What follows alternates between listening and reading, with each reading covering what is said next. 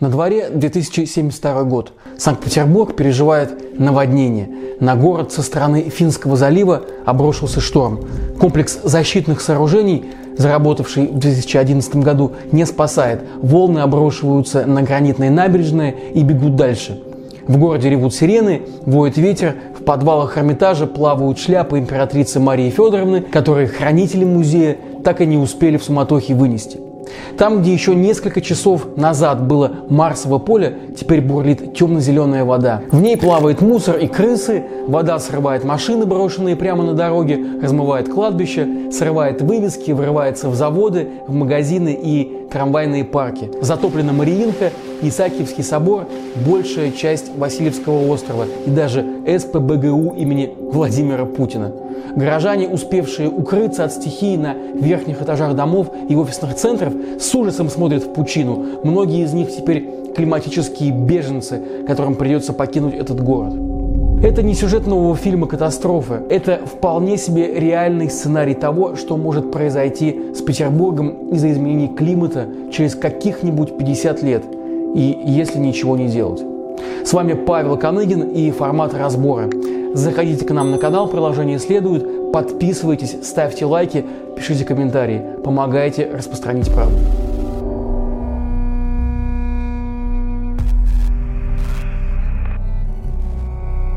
Если картины затопленного Питера показались вам неправдоподобными, вот прогноз Петербургского комитета по природопользованию. Официальные данные.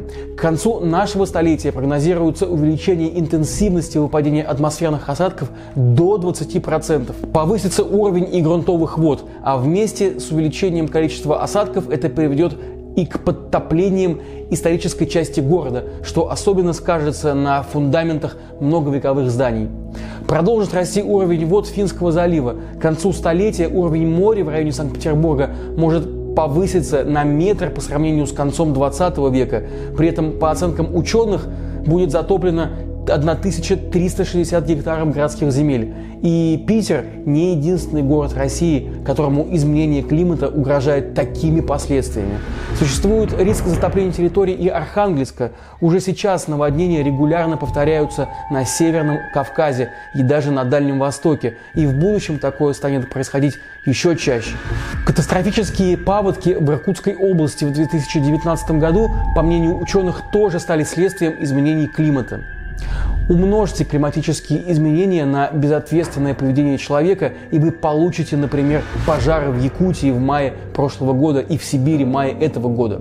По данным Росгидромета, в последние десятилетия опасные природные явления вроде засух и наводнений стали происходить в России в три раза чаще, а ежегодный ущерб от этих явлений по некоторым оценкам достигает 60 миллиардов рублей. Это примерно равно бюджету Тамбовской области только за этот год. Но почему климат вообще меняется? Как эту проблему решают в мире? А российские власти что делают? И делают ли что-то вообще? Давайте разбираться. Начнем с того, что климат и погода за окном – это разные вещи. Погода – это состояние атмосферы в данном месте и в данное время. В Москве, например, в этом году был прохладный май, но это не значит, что наступает глобальное похолодание. Чтобы узнать, что происходит с климатом, нужно смотреть изменения как минимум за 30 лет. Тогда-то и станет понятно, что с начала 20 века и особенно с конца 70-х годов растет глобальная температура. Она уже на 1,2 градуса градуса выше по сравнению с так называемым доиндустриальным периодом. Причем в России температура растет в два с половиной раза быстрее, чем в среднем по миру. В целом мир идет к тому, что уже к 2100 году глобальное потепление составит 3-3,5 градуса Цельсия. И это по отношению к периоду с 1850 года по 1900 год. Вы, конечно, удивитесь, 3,5 градуса – ерунда какая-то. Но уже сейчас из-за общепланетарного потепления всего на градус тают ледники. За последние годы площадь арктического морского льда уменьшилась аж на треть. В России из-за деградации вечной мерзлоты, по данным МЧС, в нескольких северных городах, например, в Игарке, Диксоне и Хаттинге, деформировано до 60% зданий – Такие дома накреняются, фундамент их просаживается, и здания вообще рискуют обрушиться. Ежегодный ущерб от таяния вечной мерзлоты в России может достигать 150 миллиардов рублей. Из-за повышения глобальной температуры происходит термическое расширение воды, и это вместе с таянием ледников приводит к повышению уровня моря. Чем теплее море, тем больше вероятность возникновения тропических циклонов, а значит и штормов, и сильнейших осадков. С этими осадками тоже беда, потому что их выпадение становится менее равномерным. Там, где их было мало, становится еще меньше, а где и так был избыток влаги, осадка выпадает еще больше. Ну а дальше вы знаете, наводнения, паводки, засухи, лесные пожары, ледяные дожди. Климат менялся и в прошлом, и всегда эти изменения носили разрушительный характер. Но скорость сегодняшних изменений очень высокая. Глобальная температура за последнюю только тысячу лет опустилась примерно на 1 градус, примерно настолько же, насколько она поднялась всего за 100 последних лет. И сейчас ученые вместо понятия изменения климата все чаще используют словосочетание «климатический кризис». Так они подчеркивают, что ситуация с климатом стала критической и действовать нужно уже уже сейчас. Иначе могут сбыться самые мрачные прогнозы, а их много. Например, по прогнозам некоммерческой организации Climate Central, целые районы Нью-Йорка, Шанхая, Абу-Даби, Осаки, Рио-де-Жанейро и других прибрежных городов, в том числе и Питера, могут уйти под воду уже в этом столетии. По оценкам Всемирного банка, если ничего не делать, то к 2050 году более 140 миллионов человек в странах Латинской Америки и Южной Азии, а также Африки к югу от Сахары будут вынуждены мигрировать из изменений климата. Вырастет социальная напряженность, увеличится разрыв между богатыми и бедными странами. Уже к 2080 году могут исчезнуть до 50% растений и животных в регионах с уникальной и разнообразной флорой и фауной, например, на Байкале. И причина всего этого – мы, люди. Мировое научное сообщество уверено, климатический кризис вызван увеличением концентрации парниковых газов в атмосфере вследствие хозяйственной деятельности людей. К этому выводу независимо друг от друга пришли ученые из разных стран, а опровергнуть его никто так и не смог правдоподобно. Хотя многие и пытались. Впрочем, есть два подхода к решению проблемы изменения климата. Первый – это адаптация, второй – это смягчение. С адаптацией все просто. Людям нужно приспосабливаться к жизни в новых условиях. У России, например, есть целый национальный план мероприятий первого этапа адаптации к изменениям климата. Вот только он пока не предлагает никаких конкретных мер, а только их разработку. Со смягчением, то есть с сокращением выбросов парниковых газов, все сложнее. Но без этого сокращения адаптация вообще-то бессмысленна, потому что если не сокращать выбросы, то климатические изменения будут наступать все быстрее и быстрее, и в конце концов приспособиться к ним уже будет невозможно. Сокращать выбросы необходимо всем государствам. Эти выбросы происходят во всем мире и влияют на климат независимо от страны источника. Какие действия должны быть предприняты, чтобы остановить изменение климата? Во-первых, нужно прекратить вырубку лесов и, самое главное, прекратить сжигать ископаемое, то есть уголь, нефть, газ. Именно сжигание ископаемого топлива обеспечило 82% всех глобальных выбросов в период с 1959 по 2018 годы. Переход на ветрогенераторы, солнечные панели и водородное топливо будет стоить очень дорого. По мнению экспертов, чтобы заменить ими ископаемое топливо, глобальные инвестиции в ближайшие 30 лет должны составить не менее 131 триллиона долларов. Но этот переход необходим необходим. И вроде многие страны это понимают, даже Китай, который воспринимается как страна не про экологию. Сегодня она мировой лидер по производству зеленой энергии. По прогнозам властей Китая, к 2025 году электромобили составят 25% продаж автомобилей в этой стране. И хотя пока Китай потребляет больше половины всего угля в мире, в прошлом году китайские власти пообещали не строить больше угольных электростанций за рубежом. И это серьезно, потому что больше 70% всех строящихся в мире угольных электростанций зависит от китайских инвестиций. Или вот пример Великобритании. В 2013 году эта страна ввела углеродный налог в размере 18 фунтов стерлингов, чуть меньше 20 долларов по нынешнему курсу, за тонну выбросов. И благодаря этому уже к 2019 году снизила долю энергии, производимой за счет сжигания угля, с 40% до 3%. А к 2050 году эта страна планирует достичь углеродной нейтральности вообще, то есть сократить выбросы парниковых газов до нуля. А что же Россия? В России все, как теперь говорят, неоднозначно. Несмотря на все наши бескрайние леса, которые по официальным данным поглощают 160-180 миллионов тонн углерода в год, Россия на данный момент все равно четвертая страна после Китая, США и Индии по выбросам углекислого газа. Ответственность России за климатический кризис была очевидна еще и раньше – и еще более очевидной она стала после того, как Владимир Путин развязал войну в Украине. Дело в том, что природный газ рассматривается многими странами как переходное топливо на пути к декарбонизации. А теперь Евросоюз стремится как можно быстрее отказаться от российского газа, даже если придется на какое-то время отложить отказ от самого грязного вида топлива, то есть от угля. Впрочем, Еврокомиссия считает, что цель по снижению парниковых газов на 55% к 2030 году будет все равно выполнена, даже если отдельные страны ЕС ненадолго отложат отказ от угля. И вообще-то это симптоматично, что даже в тот момент, когда в Европе идет война, ЕС все равно говорит об изменении климата. Владимир Путин, например, и в мирное время особо на эту тему не выступал. У него вообще отношение к глобальному потеплению сложное. К счастью, он признает, что оно существует, но вот то, что в нем виноват человек, не признает ни в какую.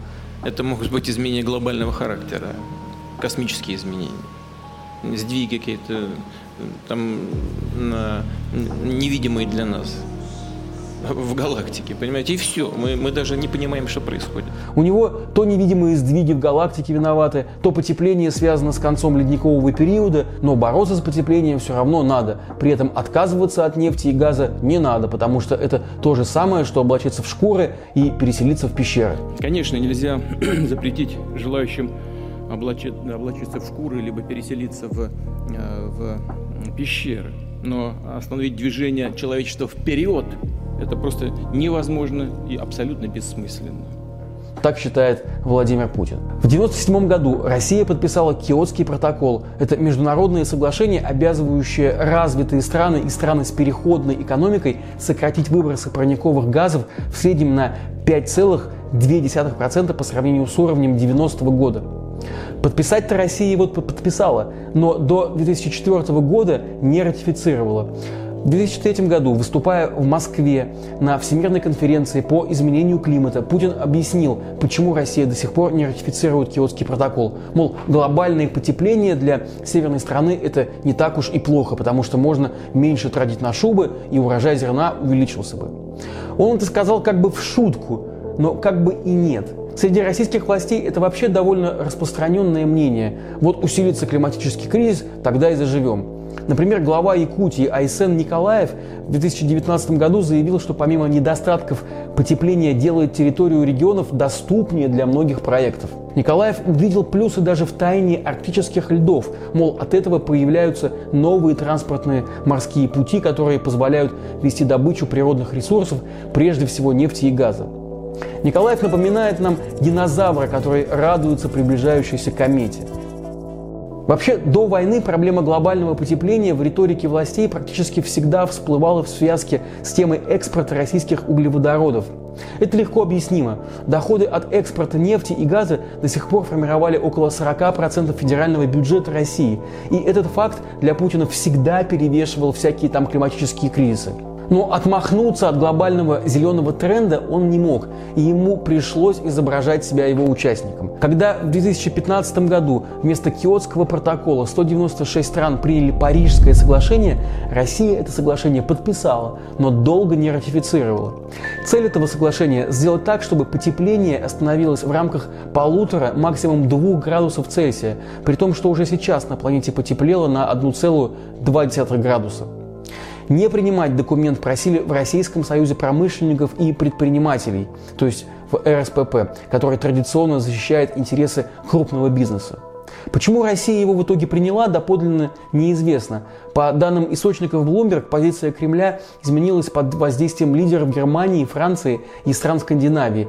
Путин, например, мог испугаться экономических ограничений Запада в отношении российских компаний. А дальше началась имитация деятельности. После принятия Парижского соглашения Россия поставила себе цель к 2030 году сократить выбросы парниковых газов на 25-30% от уровня 90 -го года. Вот только она это уже давно сделала. Из-за сокращений промышленного производства после распада СССР выбросы парниковых газов удалось сократить более чем в два раза. Правда, с 1998 года выбросы устойчиво росли в среднем на 1-1,5%. Но все равно, если сравнивать 90 год с 2021, станет понятно, что выбросы снизились почти на 50%. Роль государства в этом снижении практически нулевая, но Путин любил рассказывать о том, как Россия, сократив выбросы, затормозила глобальное потепление почти на год. И это тоже странно, учитывая, что Путин, по словам Пескова, не верит в антропогенные причины изменения климата. Что говорить о президенте, если в это не верят многие российские ученые в Российской Академии Наук? Например, в 2018 году РАН рекомендовал властям не присоединяться к Парижскому соглашению. А ученый-геофизик, главный научный сотрудник Института океанологии РАН Александр Городницкий не раз выступал в СМИ с рассказами о том, что миф о влиянии человека на глобальное потепление придумали, где бы вы подумали, в США и что вообще нас скоро ждет похолодание. А вот по мнению доктора географических наук и профессора Российского государственного гидрометеорологического университета Валерия Малинина, влияние человека на глобальное потепление – чисто политический заказ США. И все это ради того, чтобы не допустить экономического роста стран Африки и Азии, ну и, конечно, России. Потому что экономическое развитие, по мнению Малинина, связано с выбросами парниковых газов. Про Евросоюз, который в 2019 году снизил выбросы парниковых газов на 3,7% при росте ВВП на полтора, Малинин, видимо, не слышал. Ну а про США, что тут скажешь? Американцы всегда во всем виноваты. Сначала глобальное потепление придумали и даже Путина убедили в его существовании, потом вторжение России в Украину спровоцировали, ну и вообще строят разные козни. От них чего угодно можно ожидать. Вот с такими идеями некоторые российские ученые шли в СМИ, где, мягко говоря, скепсиса к проблеме глобального потепления и так хватало. Например, Михаил Леонтьев, этот одиозный журналист, если так можно сказать, в эфире Первого канала называл Грету Тунберг больной девочкой и рассказывал про крупнейшие мировые корпорации, которые уже боятся вякнуть что-то поперек экологического терроризма. How dare you? Может, поэтому и получилось так, что в России в ходе опроса, проведенного сервисом по поиску работы Superjob в 2021 году 26% народа назвали глобальное потепление глобальным оболваниванием всего человечества и заявили, что если и стало чуть теплее, то в этом вовсе не обязательно виноваты люди. Еще 23% россиян не смогли однозначно выразить свое отношение к этой проблеме.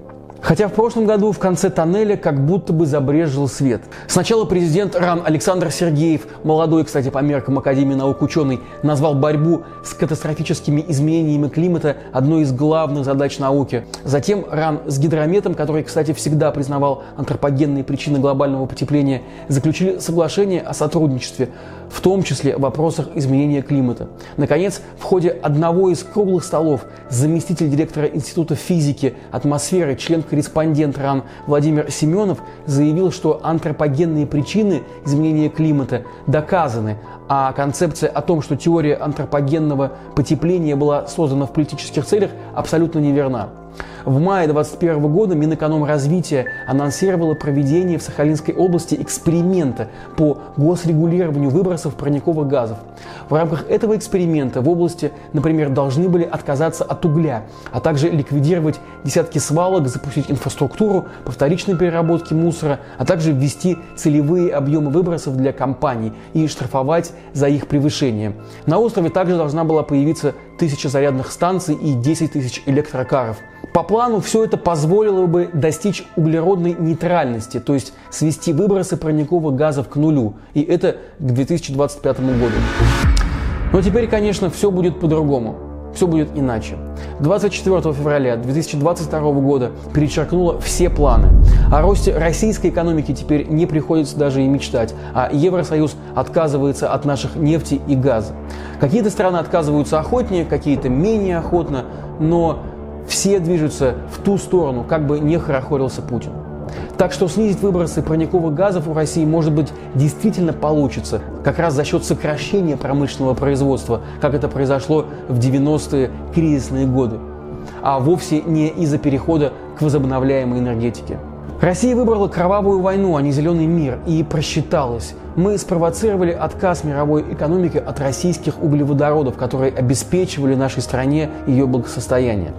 Хочется верить, что мир теперь продолжит зеленеть ускоренными темпами, и Россия тоже будет зеленеть вместе с ним, пусть даже не благодаря государству, а вопреки ему.